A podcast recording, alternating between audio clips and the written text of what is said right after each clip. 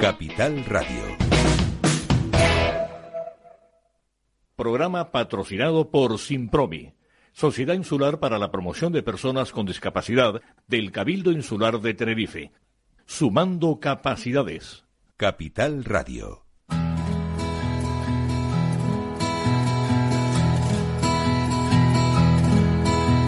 Comienza la caja de Pandora. Al verte sonreír. Al verte sonreír.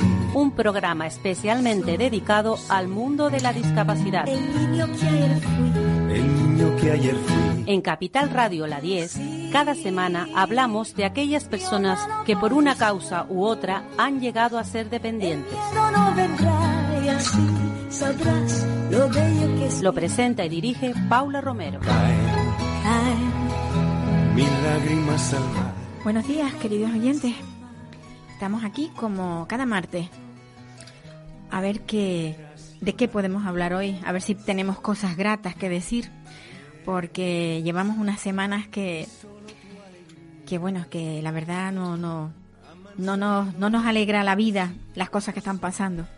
Y hoy vamos a hablar con José Manuel Ramírez Navarro. Él es trabajador social, no es la primera vez que ha estado en nuestros micrófonos. Es el representante de la Asociación Estatal de Directores y Gerentes de Servicios Sociales y es el que mide el pulso, o ellos son los que miden el pulso a los gobiernos sobre el tema de la discapacidad en general y de los servicios sociales también en particular. Buenos días, José Manuel. Hola, muy buenos días.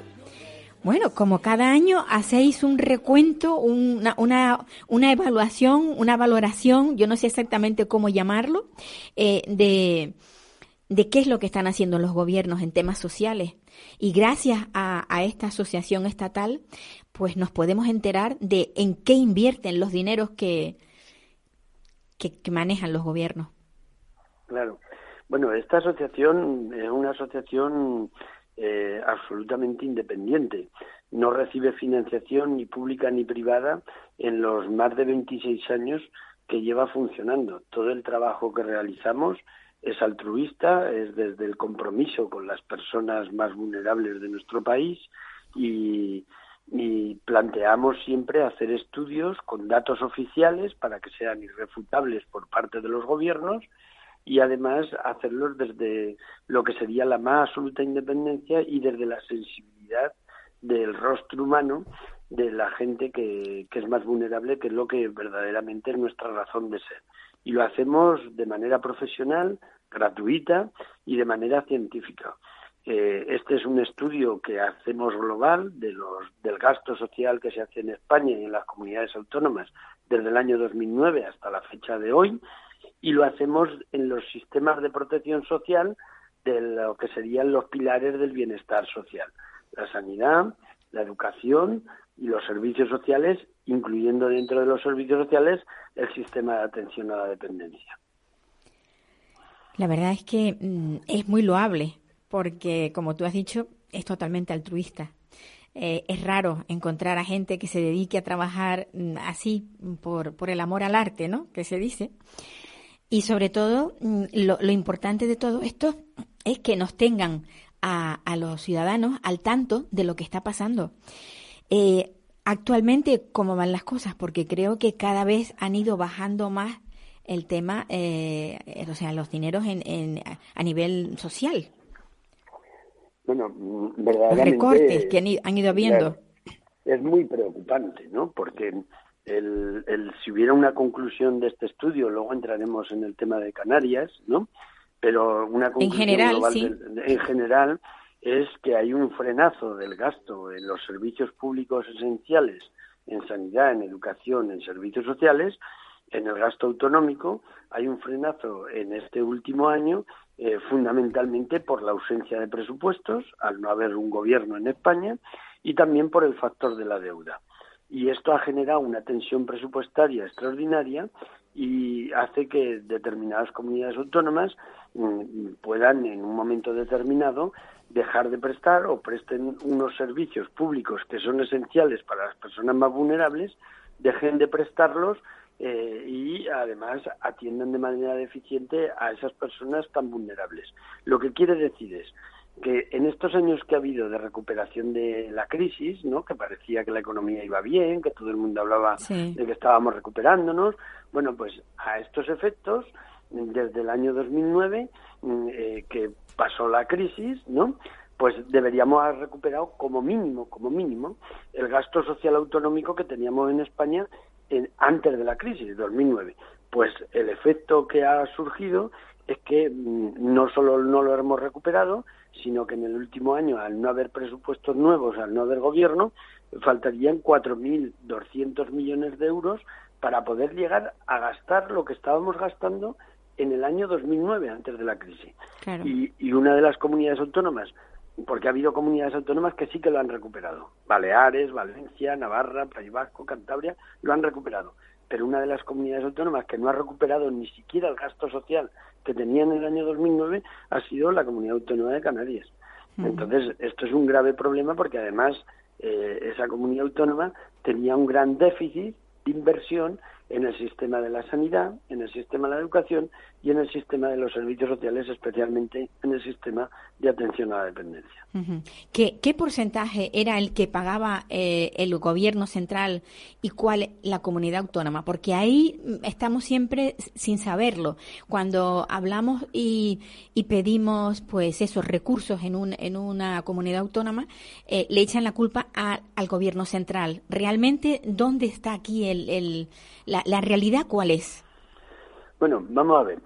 Si hablamos del gasto en dependencia, que eso sería una parte de los servicios sociales, Hmm. eh, ahí tendrían de, alguno, de alguna manera mm, esa excusa general de que el gasto tendría que estar al 50% y la media española es eh, el 80% lo ponen las comunidades autónomas y el 20% el Estado. Pero vamos, eso sería una parte de este estudio. Los indicadores, por ejemplo, en sanidad mm, o mm, en Canarias, ¿no? Si valoramos el gasto global, mm, lo que faltan son eh, 63 millones de euros, se gastan menos dinero del que se gastaba cuando había antes de la crisis. Y si vamos en políticas sociales, Canarias invierte eh, muy por debajo de la media nacional. Es decir, tenemos comunidades autónomas que para gastos de sanidad, educación y servicios sociales están por encima de los 3.000 euros, ¿no? Y Canarias es la cuarta por la cola, solo invirtiendo en políticas de servicios sociales 2.340 eh, eh, 340 euros. Es decir, mucho menos dinero del que le debería de, de invertir. Esto también pasa en sanidad, pasa en educación y pasa en servicios sociales y dependencia.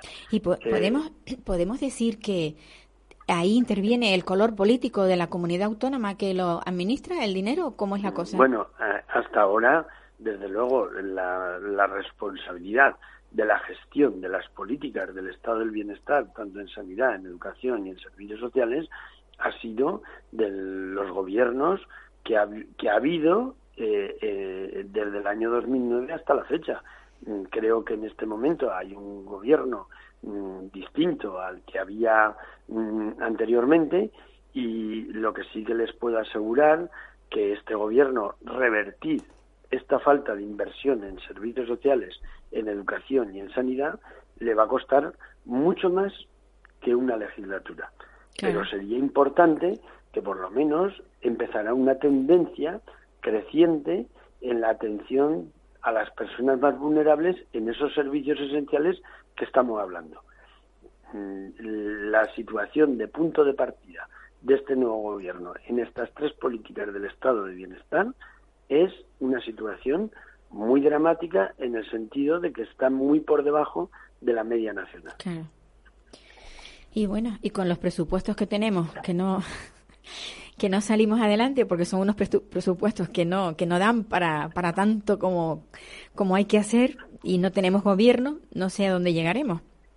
Claro, nosotros uno de los planteamientos que hacemos en este estudio, y yo creo que eso deberían de hacérselo mirar nuestros eh, políticos, ¿no? En ese sentido, eh, es que debería haber, eh, eh, y lo promueve en este contexto, un blindaje presupuestario en materias esenciales para la ciudadanía, como la sanidad, la educación y los servicios sociales.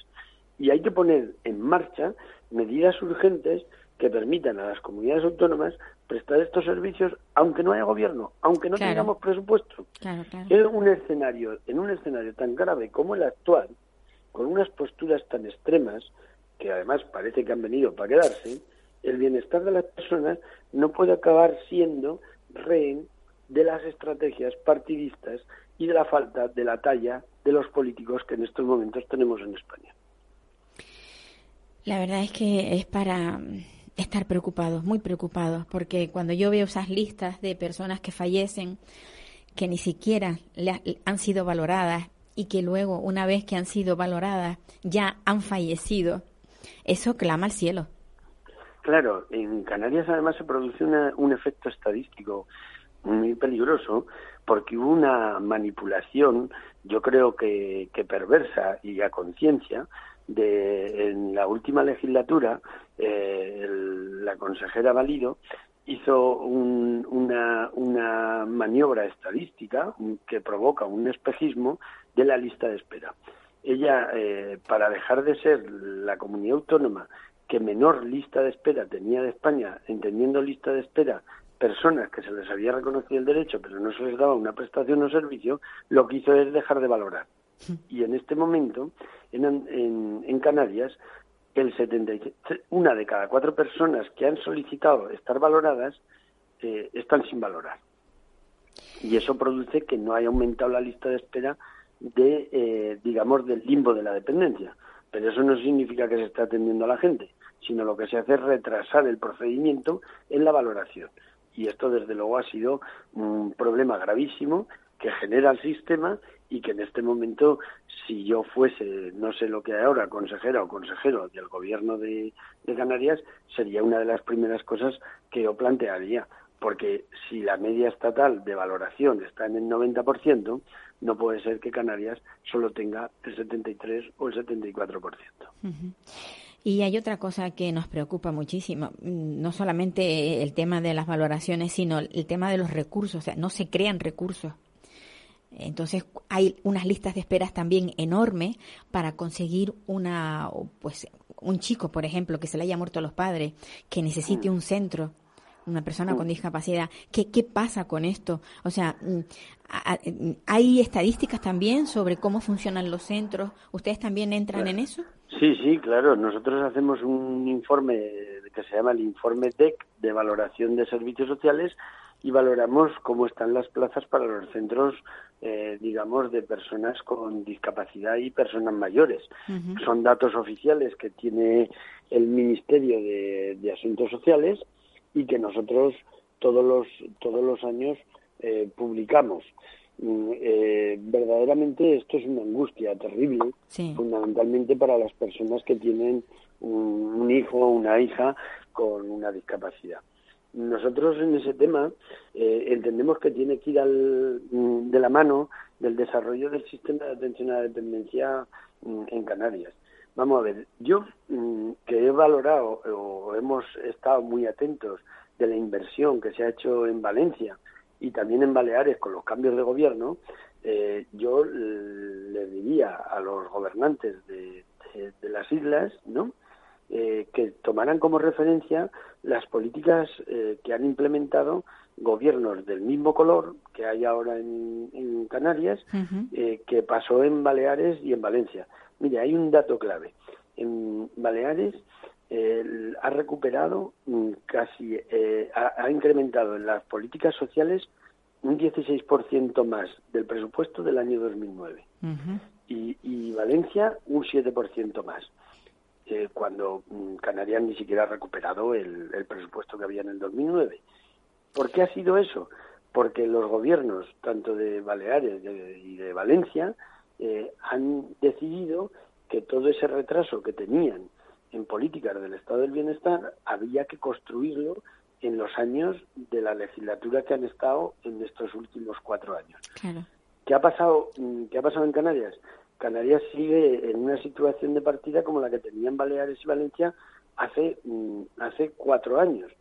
Esto no va a ser fácil. Yo les diría, y sé que pedir paciencia a, a las personas que tienen una persona vulnerable en su familia es difícil, pero no se piensen que al gobierno de Canarias el desarrollar el sistema de atención a la dependencia, el sistema de servicios sociales, de la educación, de la sanidad, y recuperar todo el deterioro y todo el retraso que tienen por la desidia e impericia de los gobiernos anteriores, Mm. mm, les va a costar varios años. Sí, Yo lo que no- les pediría es que empiecen cuanto antes. Sí, esto no puede ser de un día para otro, está claro. Sí, pero tienen que empezar cuanto antes. Pues sí, pues José Manuel, muchísimas gracias por, por siempre que te llamo estás ahí. Bueno, Paula, yo sabes que tenemos una admiración, eh, digamos, recíproca, que estamos trabajando en una línea donde las personas son lo importante. Exacto. Lo que nos mueve es el rostro humano de la gente que tiene más sufrimiento y que eh, tenemos que generar esa sinergia. Para mí que haya mm, eh, programas como el tuyo y que se dediquen unos minutos a tratar de los temas que verdaderamente les importan a las personas, Pues sí. que, que son estos, pues verdaderamente em, creo que, que hacemos un gran esfuerzo todos, que todos nos apoyamos y que mientras estemos eh, trabajando organizaciones como la mía dentro de lo profesional y lo científico y programas como el tuyo dentro de la sensibilidad social de las ondas, creo que lo que hacemos es mantener la llama viva de la esperanza de mucha gente que no tiene voz y que necesita que alguien mm, de alguna manera Pues- ponga estos temas en la agenda de los medios de comunicación para ver si así los políticos lo meten en su agenda y en la agenda pública. A ver si lo logramos, a ver si logramos que la que se entienda que la discapacidad en particular no es un tema, no es un tema familiar, sino que es algo social y que todos tenemos que, que, que apoyar para que salga adelante. Y te digo, te digo una cosa, está, nos están escuchando ahora mismo a nivel nacional. Desde hace unos meses eh, este programa, el único programa hecho en Canarias que se escucha a nivel nacional. O sea Ah, que tenemos un altavoz bastante mayor que el que teníamos antes. Pues yo me alegro mucho. Así que, pues un una- beso muy fuerte. Un abrazo. Y, y por favor, no cambie. Venga, venga, seguimos. Vale. Hasta luego. Capital Radio.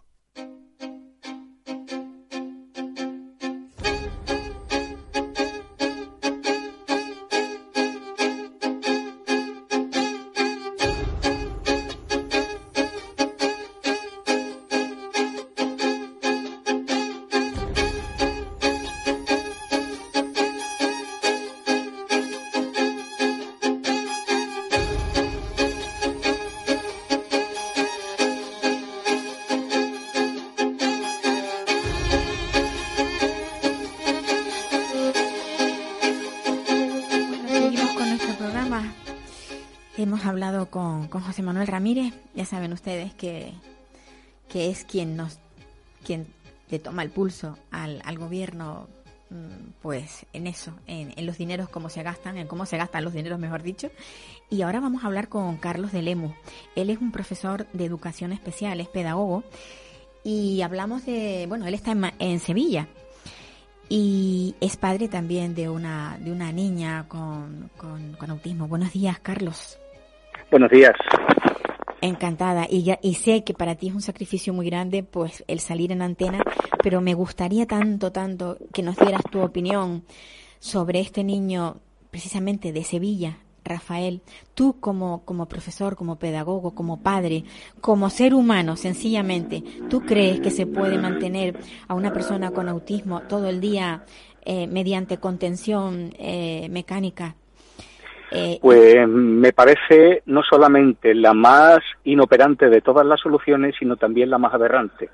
Porque a fin de cuentas no estamos hablando de, de lo que sería, mm, y con todo los respetos lo digo, de un animal irracional. Estamos hablando de un ser humano, claro. que es un ser humano que siente, que siente, que mm, tiene emociones, que expresa su opinión a través, a través del lenguaje, no, pero sí a través de las acciones.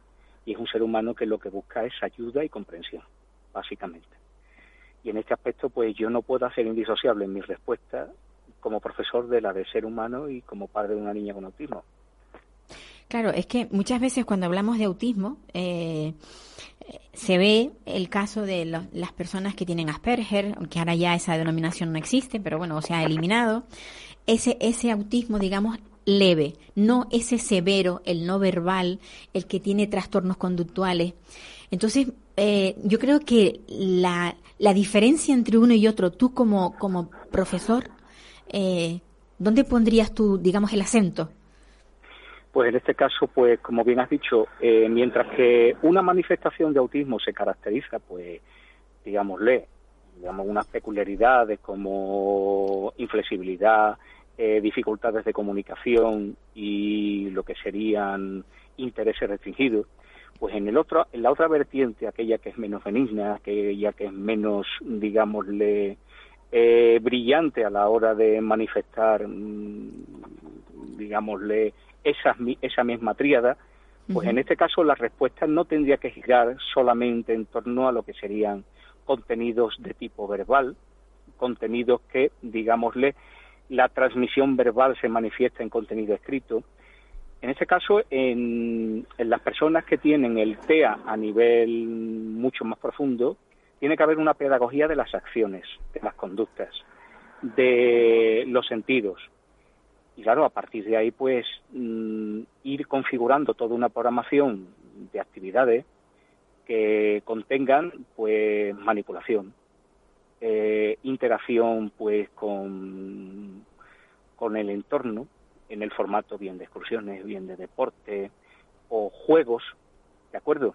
Luego, a partir de ahí, pues ya tenemos lo que serían unas herramientas que no solamente los terapeutas, o vamos a poner en caso, personas como yo, estaríamos implementando en lo que serían unos entornos específicos, sino también proporcionar a la, a la familia una formación de manera que lo que sería el impacto de esa no respuesta que tienen en el día a día de las personas con autismo severo, pues no se vea protagonizado pues por episodios de autoagresión, heteroagresión, eh, ensimismamiento permanente, etcétera. No sé si me he explicado. Sí, no, y autolesiones también, ¿no? En, ocasiones. Sí, sí. Yo pienso que, mm, a ver, la mayoría de, los, de las familias cuando tienen en su seno una persona de estas características, que, que ya ser padre es difícil, si, si el chico te viene con estos problemas, en la mayoría de los casos están mm, que no saben por dónde tirar, no saben qué hacer. Se ven desbordados. El chico llega a determinada edad, ya ha crecido muchísimo, no pueden con él, y la única alternativa que tienen es pedir socorro. porque es pedir socorro? A los servicios sociales, para que les, les ayuden. ¿Cuál es la ayuda? Internarlos internarlos en cualquier lado, porque si no hay si no hay un, un, un espacio, o sea, un, un, centro específico, cae en cualquier otro centro. Este el caso de este chico Rafael que estamos luchando para que se haga el traslado de un centro donde no está adecuadamente atendido y pase a un centro de personas con autismo, que sí habrán terapeutas y habrá habrán terapias que de alguna manera eh, guíen a este muchacho para que cambie sus actitudes.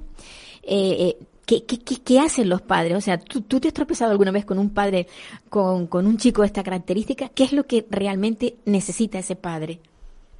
En este caso, pues no solamente el hecho de necesitar respiro, ¿vale? Porque a fin de cuentas los padres seguirán siendo padres y necesitarán interactuar, ver a su hijo, claro. contactar, con él, tener una comunicación fluida diariamente. ¿Qué es lo que ocurre?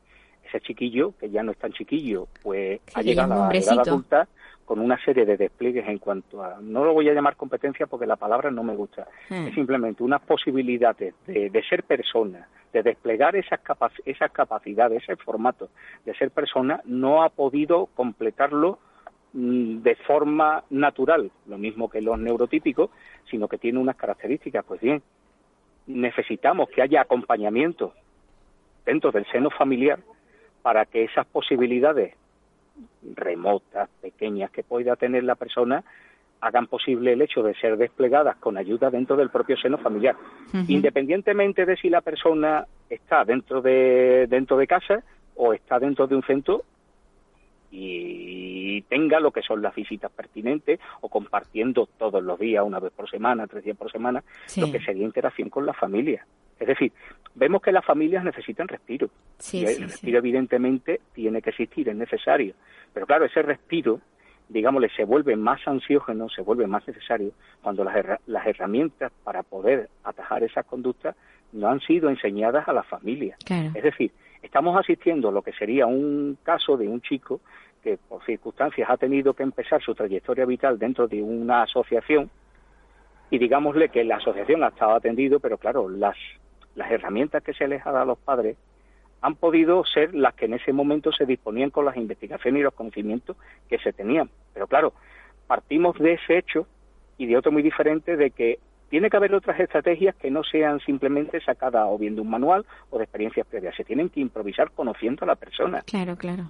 Es decir, a partir del conocimiento de la persona podemos encontrar estrategias de acercamiento o de modificación de conducta que surgen de la propia persona. Por ejemplo, lo que es un llanto, una rabieta, una autoagresión.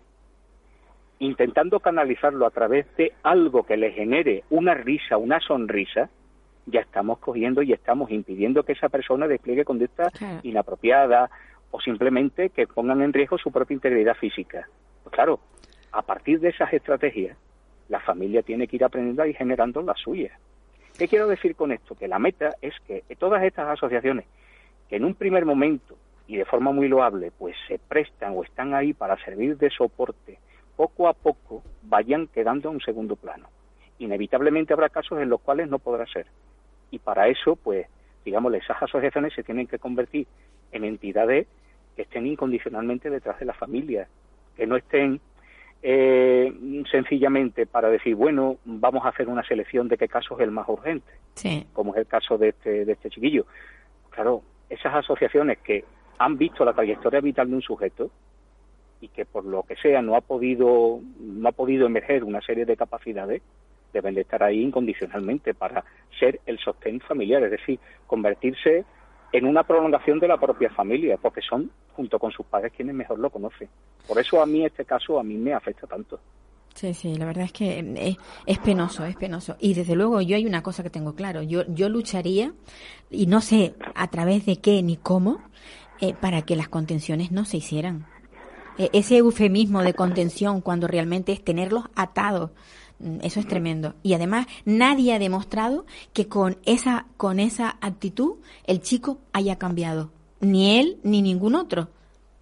Claro, porque lo que queremos es una respuesta inmediata, no es una respuesta que vayamos a ir, o sea, digamos, un formato de respuesta que vayamos a ir construyendo con el tiempo a través de lo que serían unas pautas mm, organizadas de encadenamiento de respuestas y de formatos de esa respuesta.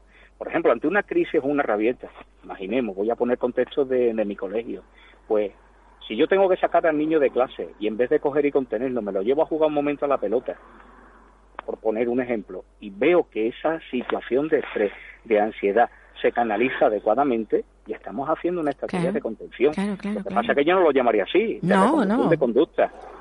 O simplemente poniéndome a hacer un dibujo o haciendo una cara Antonia.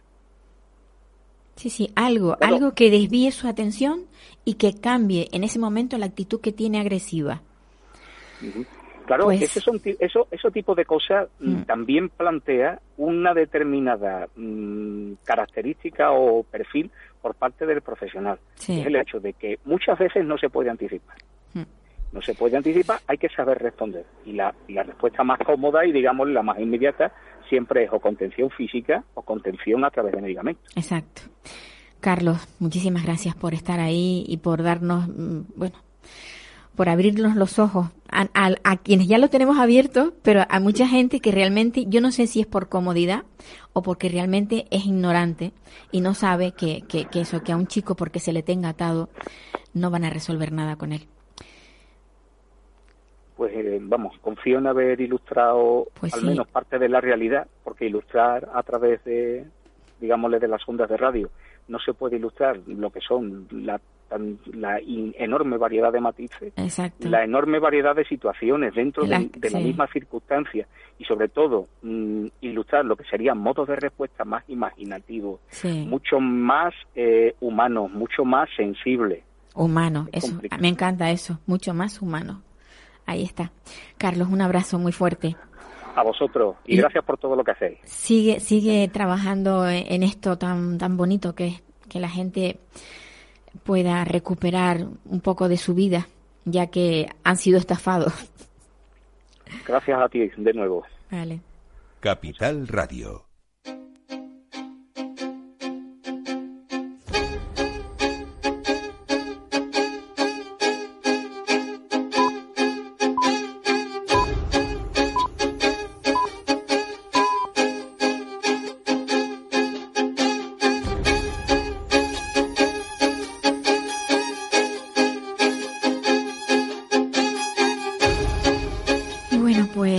Seguimos. Mm, mm, Yo creo que quienes nos, escucharon la semana pasada saben que hablábamos de Rafael, de ese chiquito eh, sevillano que lo tienen en un centro y que lo tienen prácticamente atado todo el día porque no saben qué hacer con él. Y su madre está luchando, su madre, nosotros, y yo creo que todos lo- lo- los temas, todos lo- los perfiles sociales a través de internet estamos tratando de que, de que, bueno, de que se le de que se le haga pues ese ese cambio y vaya a un centro donde haya personas con autismo, que es lo que realmente tiene este chico. Y ahora tengo aquí presencial a una persona muy comprometida en temas sociales. Ella trabaja en Cáritas, en Cáritas Diocesana, aquí en Tenerife.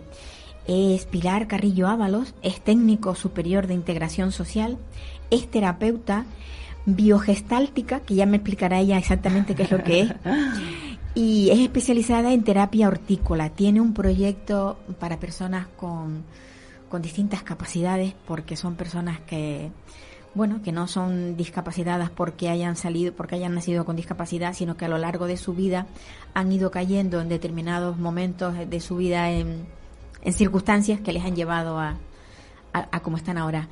Eh, buenos días, Pilar. Gracias por estar aquí.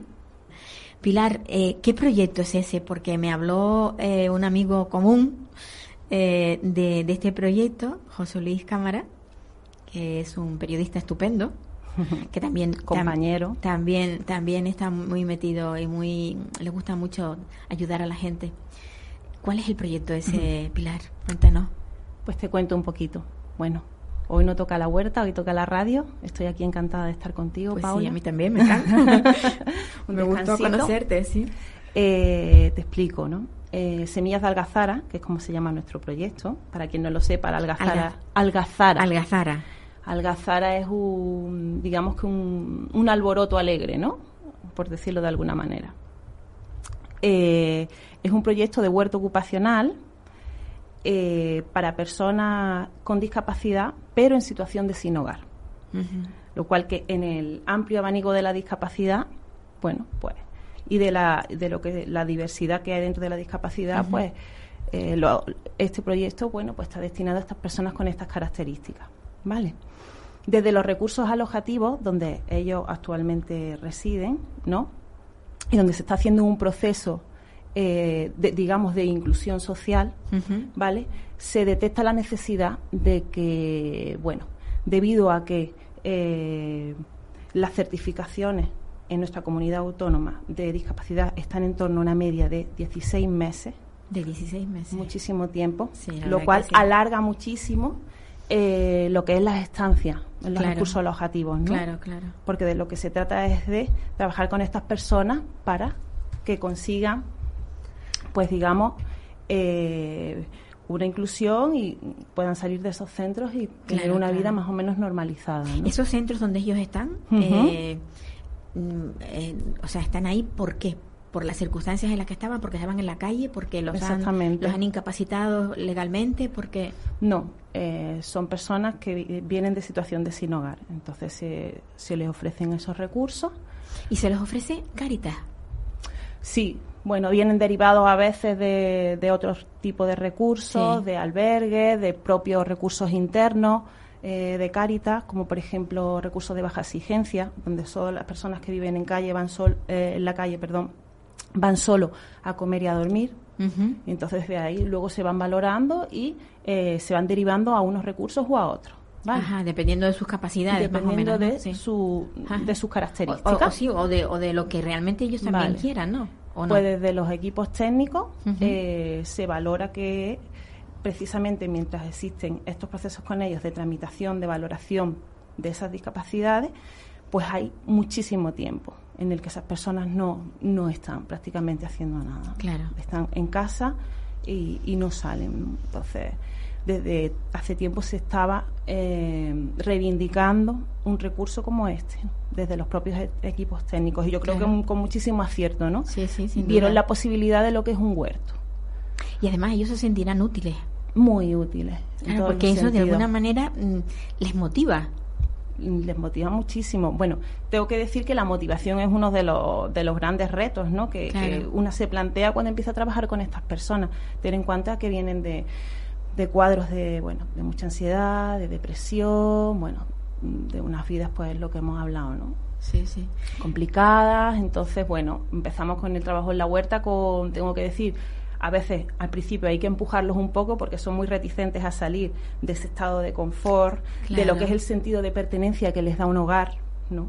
Porque vienen sin, sin, ese hogar y al, al principio hay que empujarlos un poquito, pero tengo que decir que, que ahora están muy motivados, que incluso si tienen alguna cita médica, lo que sea, si es a media mañana, vienen primero al huerto, luego se bajan en la guagua, con lo cual hemos generado ahí un, una rutina y, viven viven en, o sea viven juntos todos no sí. como como digamos sí, como, son de, vienen de como pisos como pisos mm. tutelados algo así algo sí, parecido. hay un equipo educativo que está con ellos durante el día bueno hasta el mediodía más o menos y luego que si necesitan medicación ahí pues de alguna manera se, les controla. Sí sí sí sí, Ajá. Sí, se les ¿Y, ¿Y qué? O sea, son las edades, evidentemente, a partir de que sean mayores de edad. Sí, que sean mayores de edad. Actualmente en el huerto eh, tengo personas más o menos desde los 40 a los 60 años. ¿no? Ten en cuenta que son personas con muy baja o nula eh, em, posibilidad de inserción laboral. ¿no?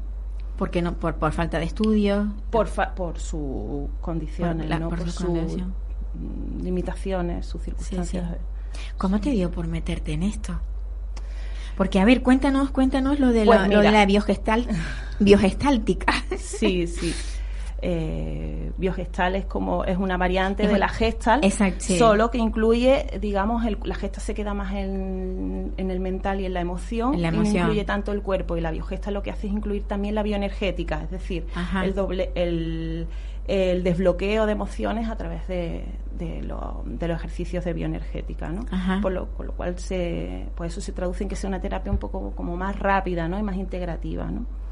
Y bueno, poco a poco yo todo eso me gustaría o quiero ir llevándolo al, a la huerta. Ten en cuenta que es un proyecto que empieza en marzo, o sea que es que, es muy nuevo. En los plazos de la agricultura eso es nada prácticamente. y si ves la huerta te quedas asombrada de, de, todo lo que hemos avanzado, ¿no? Todo el mundo que la visita se queda asombrada. Yo siempre digo que es que en el huerto no existen las discapacidades, existen las capacidades, porque es que hay espacio para todos. A veces con las compañeras, no puede caminar, tal, está con las piernas mal, tal, que suba igualmente. Siempre hay algo que, puede hacer, claro, que puede hacer. Allí todo el mundo tiene su lugar y, su ocupación. ¿Dónde tenéis instalado el huerto? Pues mira, estamos en el camino a la villa, 114 que es una, una es una finca. es una finca. Eh, está casi en torno a los 4.000 metros. Actualmente tenemos cultivado como la mitad pero seguimos avanzando. Ya te digo que desde marzo hasta ahora. ¿Y, ese producto mm, eh, qué hacen? Mm. ¿Ellos mismos lo consumen o.? Es una pregunta muy interesante. Porque, claro. Yo creo que reforzamos el sentido de utilidad con esto. Claro, claro. Eh, cuando empezó a ver, a ver el excedente, en principio se llevaba pues para las casas que, en las que ellos residen, ¿no? Imagínate lo que es un producto, porque te voy a decir, por supuesto, que la huerta es ecológica. Biológico, o sea, todo bueno. Totalmente. Imagínate lo que es para personas de bajos recursos poder acceder a este tipo de alimentos frescos, pues, saludables y encima cultivados con sus propias manos. Pues sí. Que es que ahí ya cerramos el ciclo de la motivación. Sin duda. Entonces, en principio, pues el excedente que se producía iban a las casas donde ellos residen, ellos mismos. Los miércoles hacemos miércoles de cosecha, preparamos la cosecha y se llevan sus cajas. Pero vamos produciendo cada vez más con lo cual hemos tenido que, digamos, la pues mm, ampliar ampliar, el, claro. ampliar y ahora eh, lo que hacemos es cosechamos los miércoles y repartimos, vienen, hemos establecido un sistema interno, el compañero de logística del propio Caritas viene los jueves por la mañana, recoge todo lo que nosotros hemos preparado y lo lleva a los distintos recursos, las distintas casas alojativas. Ah, que pensé yo que, pensé que a lo mejor haríais un mercadillo o algo así. No, no en principio no, no es la idea, ¿no? La idea es que ese huerto todo lo que se produzca en ese huerto esté destinado a cubrir las, necesidades, de las casas de personas que tienen necesidades de bajos recursos. Entonces, en principio, lo de la venta no, no, no, está contemplado. Tampoco es un huerto productivo, con una finalidad productiva. Yo digo que es un está basado en la transformación de los seres humanos más que en el cultivo de las plantas. Pues y es así, cultivamos Mm, personas y plantas, digámoslo así. Sin duda, sin duda. no, no, estáis haciendo una labor, plantas y cosechamos dignidad, como dice una de las personas voluntarias que. que pues sí, muy bonito, muy bonito. Sí, está muy bonita esa frase. que resume Sí. un poco lo que es Y- el y, espíritu. mm, económicamente, ¿de qué os nutrís? ¿Es Carita quien, quien pone los recursos? Caritas Arciprestal ha hecho un, pues, pues eso, un aporte fundamental. Sí. Tengo personas Para el- para el- para el- voluntarias. para el inicio. Sí. Ajá. Tenemos personas voluntarias Sí. eh, muy comprometidas. La verdad es que tengo una suerte enorme por tener es- ese grupo de personas, en concreto tres personas, Toña, Pedro y Josefina, que desde aquí le mando un abrazo, porque nos han ayudado muchísimo a arrancar arrancar el espacio y a mantenerlo y bueno, con muy poquitos recursos en un Sí, principio y pero con muchas ganas y mucha ilusión y mucho amor y, y ahí se ve ¿no? el fruto que, que cosechamos a nivel personal en los beneficios que estamos viendo en esas personas lo que me devuelven las, la- las compañeras del Claro. equipo educativo las psicólogas las educadoras cómo vamos viendo a cómo van evolucionando estas personas Sí, sí, sí. pues pues Y, el- y las relaciones entre ellos son buenas, o sea, en un principio eh, nadie se conoce, evidentemente. Luego ya eh, se crean, digamos, vínculos entre ellos, ¿no? Bueno, eh, sí, algunos sí se conocen, porque si son compañeros Ah, en los porque sí, de- recursos, claro. sí.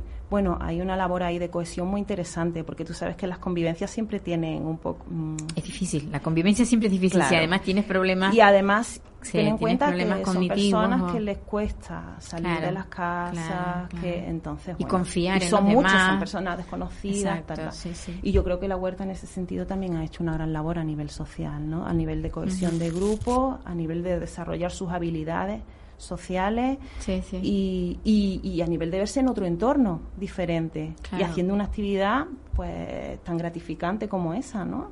Sí, sí, sí, sin lugar a dudas. ¿Ellos reciben alguna ayuda? Mm, Quiero decir, porque, a ver, la comida, la comida la tienen, tienen también su eh, el, el alojamiento, pero a nivel de ropa, yo qué sé, algo, eso, eso a través de quienes lo reciben. Porque si no reciben un, un esto, un salario por el trabajo que están haciendo, que es un trabajo realmente es de inserción, pero hay, hay que reconocer que es un trabajo. No, no reciben nada, ningún salario, algo, alguna Bueno. aportación, aunque sea algunas, mínima, sea personas, mínima. algunas personas están cobrando algún tipo de, de prestación, prestación. o por su discapacidad Ah, vale, vale, o una no contributiva claro, claro. y otras personas Sí, sí, pues eso sí. están en valoración de la misma, ¿no? Ujú. Entonces están en, en esos procesos, ¿no? Las casas son casas de tránsito, no Claro. se supone que Sí, hasta que ellos Bueno. de alguna manera pueden integrarse. pues, sí, Sí, y sí. se produzca bueno pues la recuperación no a todos los niveles y, y- y el huerto en ese sentido pues imagínate hace una labor comple- complementaria maravillosa no para, para esa recuperación porque es que a todos los niveles a nivel cognitivo a nivel emocional a nivel físico la recuperación física es lo, lo que primero vemos Claro, ¿no? claro. yo veo las fotos de los primeros días y veo fotos ahora de ellos y hay un cambio asombroso no a, Sí, sí, sí. a nivel físico, ya te digo, ¿no? A nivel de ansiedad, por ejemplo, a nivel de, de ánimo, de lo mucho ¿Qué más. hay? ¿Más hombres que mujeres o, o al revés? Hay más hombres que mujeres. Mujeres, ¿no? Sí. sí. Lo que pasa es que es una realidad también en el sinogarismo, que, lo con- Es que que está creciendo mucho el número de mujeres. De hecho, ahora se están ofertando más plazas para mujeres que para hombres porque hay más demanda de mujeres. Fíjate que Están curioso, cambiando ¿sí? mucho las cosas, sí, en ese sentido. Sí, porque Por casi siempre cuando veías a un sin techo, que es lo que lo coloquialmente los conocemos, Mm. siempre ves las imágenes de hombres. Sí, la imagen de mujeres ves pocas, ¿no? Sí, Es lo que sí, hay mucha mitología, tenemos muchos Exacto, estereotipos en tenemos- torno a eso, pero efectivamente, lo tenemos susceptible Pues actualmente la cualquiera, sociedad que cualquiera tenemos puede es cualquiera, ¿no? Sí, sí, es sí. cualquiera, entonces bueno, sí, sin siempre tiene- hay que tener en cuenta eso. Y llevas esto lo, lo- lo has hecho ahora, nunca anteriormente tú terminaste tu carrera y no y Yo no- estuve, eh, he estado dedicándome profesionalmente a la agricultura ecológica, que, bueno, trabajando en mi propia finca, gestionando. O sea, lo conoces a fondo. Sí, duda. conozco la agricultura, conozco mu- vengo del mundo de lo social también, de la ONG, y luego la parte complementaria de la terapia, ¿no? Pues lo viví en, mi, en, en mí, bajo mi experiencia, en mis propias carnes, como el que dice, Claro, ¿no? claro. Ver lo sanadora que, que puedes llegar a ser, ese trabajo. el contacto con la naturaleza, la agricultura a ese nivel, hablando, Sí. bajo los parámetros de la agricultura ecológica, que te conecta de una manera completamente diferente con la naturaleza, Sí. respetando sus ritmos, viviendo con ella, respirando Exacto. con ella, que es lo que yo de- trato de transmitirles a ellos en la web. exacto, sí, sí. Y esa parte es maravillosa. Entonces, es que yo creo, y creo que fue un acierto del equipo técnico, de la coordinación de inclusión social, de la parte de acción social de Caritas, eh, contemplar eh, la terapia hortícola como, como, como la terapia, como el recurso que necesitaban estas personas. Y de hecho la experiencia no lo dice así. Ten en cuenta que llevamos solo desde marzo y los avances en ellos han sido Se han notado muchísimo. mucho, mucho. Te- mm, ¿os ¿Habéis basado en otro proyecto igual o ha sido algo, digamos, eh, que, que, que se te ocurrió a ti No. o al equipo? Eh, Hay más, hay más, eh, digamos, eh, proyectos de estos en, en otros, en otras Sí, ciudades, en otras, sí, sí. con este mismo tipo de, personas. se está viendo que, que- que la discapacidad en general y, y la salud mental, eh, la recuperación a, a- a partir de la terapia hortícola eh, es, es asombrosa, ¿no? Ya hay muchísima, muchísimos proyectos. No tenemos aquí tantos en Canarias, pero Sí. a nivel peninsular, sí. Hay muchos. Sí, tenemos la asignatura pendiente de hacer de esto un- una formación reglada, como en otros países, Claro, Inglaterra, claro. Australia, hay muchos países en los que ya existe como carrera universitaria, porque es que realmente los beneficios están ahí y, Claro, están más que demostrados, ¿no? Sí, sí.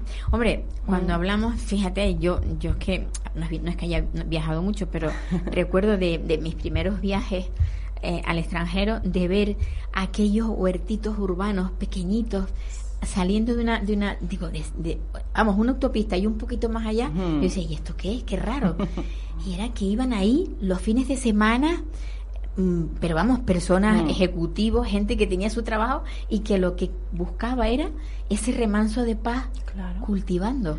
Ten en cuenta Cultivando que, cuatro tonterías, porque no eran más de dos o tres metros cuadrados lo que había allí. que el tipo de vida que llevamos, bueno, Sí, eso sí, quizás sí. los han sabido o lo han vivido ellos antes que nosotros, Claro, ¿no? probablemente nos, nos- Tenemos nos unos llevan- problemas de estrés. La gran pandemia ahora es la, la, la depresión, digamos, ¿no? Entonces, ten en cuenta que, que- que generar estos pequeños reductos de naturaleza, los baños de bosque, como lo llaman los japoneses, ¿no? Que usan Ujú. esa terapia, baños de bosque, ¿no? de irse al bosque Y estar ahí. y un estar tiempo. ahí. Y Sí. el, el déficit, eh, las nuevas patologías, los déficits de naturaleza que ya Sí. están diagnosticados en los niños, En los- la sí, falta sí, de sí. contacto con la naturaleza, Exacto. esos son problemas que actualmente a los que actualmente nos estamos enfrentando. Entonces, recuperar estos espacios Sí. ya no solo por las personas, sino por los propios espacios. Sí, Ten en volver a la nosotros Estamos en naturaleza. medio de un barrio. Sí. Estamos generando ahí un jardín comestible Sí. que todos los vecinos que tenemos alrededor se acercan, curiosean, nos hablan, están súper contentos de que aquello esté allí, etcétera. De hecho, el proyecto en sí lo que nos gustaría era generar esa participación Claro, comunitaria, claro. no quedarnos solo en el grupo que tenemos ahora, sino abrirlo. Y en ello Sí, sí, estamos. sí. Es que llevamos un poquito de tiempo. Sí, que haya gente de- del exterior que Sí, participe. que pueda participar de alguna manera. Claro. Entonces, bueno, ese es el proyecto. Y a nivel plazo. cognitivo tienes tienes un grande, o sea, tienes chicos o chicas con, Hmm. con discapacidad intelectual bastante grande o, o no? No, no. no, no. No es el Sencillamente, sencillamente tienes personas caso. con Son otro tipo de, de de discapacidad, debido pues eso al- a, la situación de sin, de sin hogar prolongada o Sí, bueno, sí, o sí. Con, su i- con sus idas y sus venidas, incluso físicos. En la calle está expuesta a muchísimas cosas, incluidos accidentes. Exacto. Problemas entre ellos no hay. No, De violencia, de no, que en no, algún no, no, no, no, Ten en cuenta que también desde los equipos educativos y el equipo técnico se hace también una, volar- una valoración de la persona antes. que pueda participar, que sea Exactamente, ¿no? Y se hace una labor de compensación Sí. a todos los niveles. Ten en cuenta que hay personas que ni siquiera vienen con un, con un diagnóstico o nunca se lo han hecho, ¿no? Entonces trabajan, trabajan a, a todos los niveles con ellos, ¿no? Ya, ya. La, adquisición de habilidades, como eh, la compensación propia suya, ¿no? Con, pues, con médicos, con lo que necesiten. Bueno, ¿Y hay alguno de ellos que tengan familiares que a lo mejor participen en, eh, o son personas que están tan desestructuradas que son solo ellos? Todavía no. no sé si en un futuro llegaremos a eso, pero que bueno. alguno pueda decir forma "Ten- parte tengo, también". tengo familia, tengo un hermano, tengo alguien que, que no, vamos, que no sé, que no estén totalmente solos, porque supongo que eh, uno de los problemas principales es la soledad de ellos, ¿no? La soledad y la gestión del tiempo libre. Claro, Fíjate lo que te digo. Claro, claro. Que Estar decimos solo, no tener nada que hacer. El tiempo libre o tiempo de ocio nos lo tomamos como muy a la ligera. Sí. Pero para estas personas es verdaderamente un problema. Mu- muchas veces, incluso cuando así te lo manifiestan ellos, cuando salen de, de estas casas, Se que aburren. se sienten, luego no saben cómo gestionar hacer? ese Claro, tiempo libre, claro. ¿sabes? Y, y- y son muchos miedos, a lo mejor personas que vienen de adicciones incluso, que luego qué Claro. hago con ese tiempo y, y está ahí como el fantasma, ¿no? Entonces sí. llenar su vida con una actividad como esta, imagínate lo que puede significar, ¿no? ¿Qué y darle tienen? muchas habilidades sociales, ¿no? A través Sí, sí. de- del huerto. ¿Y qué, horarios, qué horarios consumen ellos allí? ¿Qué, qué pues tiempo? estamos ahí. ¿Tiempo? Sí, sí, de 9 a 2. Ajá. Sí, sí, trabajamos, ¿eh? No te creas que trabajamos mucho. Eso es importante. Sí, sí. A, a mí, a la verdad que me gustaría verlo. Cuando quieras. Porque, Estás invitadísima. Porque, bueno, Además hemos hecho un diseño bonito, ¿no? Yo, Sí. Para mí era muy importante lo del diseño. ¿Y le habéis dado publicidad o, o no? Bueno, eh, ¿Queréis, queréis, queréis, publici- queréis que, que un, un digital, tengo un amigo periodista que tiene un digital y, y además tiene una sensibilidad especial también.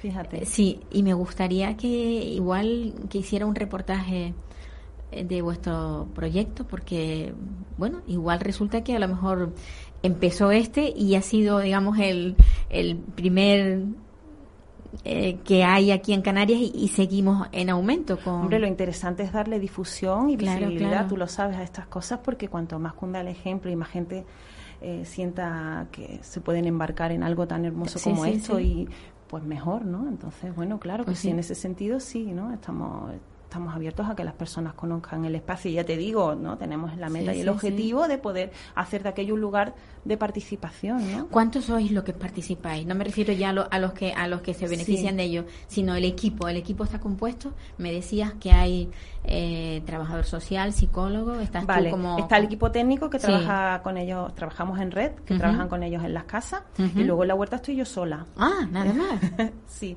yo bueno, yo sola, yo sola con mi grupo Sí, con de personas ya, y ya. luego tengo el apoyo de estas personas voluntarias de las que te hablaba, que vienen de el arciprestajo y nos hacen un apoyo, la verdad es que valiosísimo. En el tema un poco más logístico Sí. y, y todo Pero es que para Buscar recursos y... Para, para ser colaboradoras te- tiene que ser a través de Caritas. Eh, sí, sí, sería lo interesante. La salida, o sea, la, digamos la, la, la, la vía de entrada, ¿no? Sí. Para el... Pues la verdad es que el proyecto que acabo, acabo de conocerlo, pero creo que pinta muy bien y que, y que puede ser algo muy... Sobre todo mm, de cara a estas personas que, que, que no tienen un proyecto de vida y que esto puede ser para ellos, digamos, el desencadenante de, de algo importante con, en el futuro, ¿no? Yo creo que sí. Como un- una ¿no? especie de trampolín. Yo no intento ser en ese sentido tan, eh, bueno, pretenciosa, no sé si es la palabra, ¿no? Pero para mí, conllevar un poco de luz Sí. en su día a día y en su presente, ¿no? Yo muchas veces le digo a ellos, digo, bueno, cuando estamos así un poquito, o algunos, tal, eh, chicos, lo más importante es que el sentido de la vida es vivirla, ¿sabes? Vamos a estar en presente. Vamos a estar en presente y eso No te ayuda a la pensar- no pensar, ah, con un futuro porque muy- te muy libera de ansiedades, te libera de muchas cosas, ¿no? Y es lo que ellos Claro. necesitan también, estar en esa calma, en esa paz, disfrutando de lo que hacemos, recibiendo estímulos positivos y ocupando su tiempo en, en algo tan saludable como es. Pues como Pilar, muchísimas gracias. Se nos acabó el tiempo. Qué pena, qué rápido. Sí, se nos acabó el tiempo. Bueno, en, en otra ocasión podremos hablar de ello.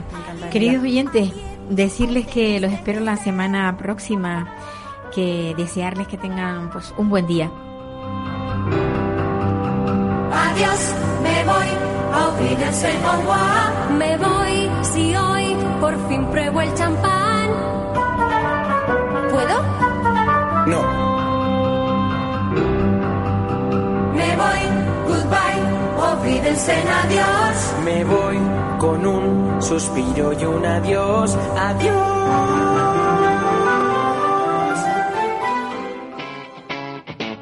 Capital Radio.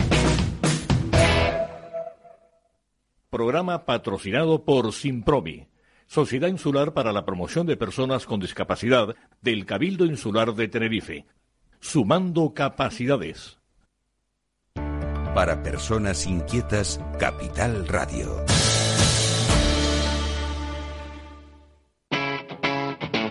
Capital Radio.